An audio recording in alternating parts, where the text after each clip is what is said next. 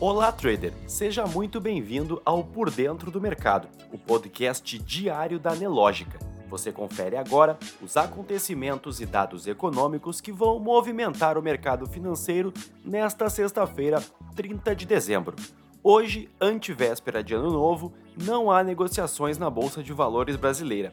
Ontem, no último pregão do ano, o Ibovespa fechou em queda de 0,46%, ficando praticamente estável na semana com uma leve alta de 0,03%.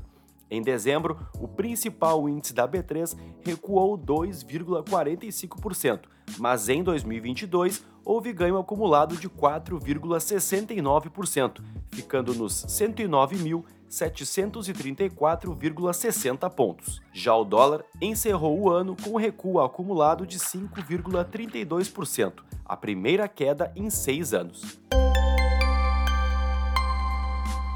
O destaque de hoje são os novos nomes que devem ser anunciados para compor a equipe do governo em 2023. Após fechar os anúncios de todos os ministros na véspera, o presidente eleito Luiz Inácio Lula da Silva deve confirmar os novos presidentes da Petrobras, do Banco do Brasil e da Caixa Econômica Federal.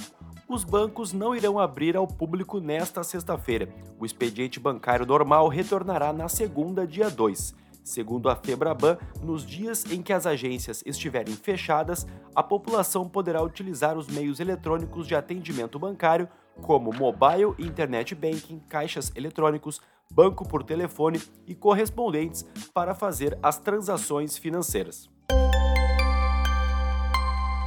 Calendário econômico. Em dia de agenda vazia no Brasil e em boa parte dos principais mercados do mundo, logo mais o mercado norte-americano espera pelos dados do PMI de Chicago para o mês de dezembro. Destaques corporativos. A Samsung planeja aumentar a capacidade de produção de chips em sua maior fábrica de semicondutores no próximo ano. A informação é de um jornal sul-coreano. A empresa deve lançar mão da medida mesmo com as previsões de desaceleração econômica. Analistas entendem que o plano deve contribuir para o ganho de participação de mercado por parte da companhia. Economia. O indicador de incerteza da economia da Fundação Getúlio Vargas subiu 0,6 ponto em dezembro para 112,7 pontos. Este é o maior nível do IEEBR desde agosto deste ano. Em dezembro, o componente de mídia caiu 2,5 pontos para 110,1 pontos, o menor nível desde novembro de 2019, o que contribuiu para a redução de 2,2 pontos no índice agregado. O imposto sobre operações financeiras que incide sobre compras internacionais no cartão de crédito ficará mais barato a partir de 2023. A taxa do IOF vai cair dos atuais 6,38% para 5,38% a partir da próxima segunda-feira, dia 2. A mudança inclui também transferências para o exterior e saques internacionais. A alíquota vai cair um ponto percentual por ano até 2027, quando atingirá 1,38%. A partir de 2028, a alíquota será zerada. E a Receita Federal atualizou as regras de controle na entrada e saída de moeda em espécie do país. A partir desta sexta-feira, o novo limite de entrada e saída de dinheiro em espécie sem declaração passa de 10 mil reais para 10 mil dólares, o equivalente a 52,5 mil reais. Caso o viajante esteja com dinheiro acima desse valor, ele deve fazer a declaração eletrônica de bens de viajantes. Também houve a exclusão de controle para o porte de cheques e cheques de viagem. No mercado internacional, uma videoconferência reuniu hoje o presidente russo Vladimir Putin e o presidente chinês Xi Jinping para discutir uma série de questões bilaterais e regionais. As autoridades destacaram o aprofundamento dos laços e da cooperação militar entre seus países.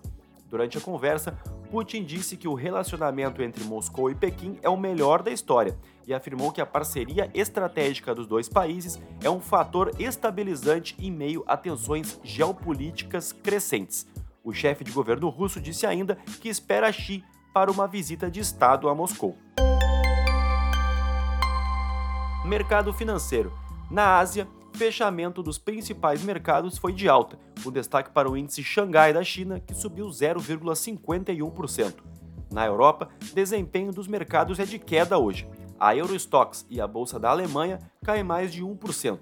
As bolsas da França e da Inglaterra recuam um pouco abaixo desse número. Já o Bitcoin operava em queda de 0,95% aos 16.459 dólares.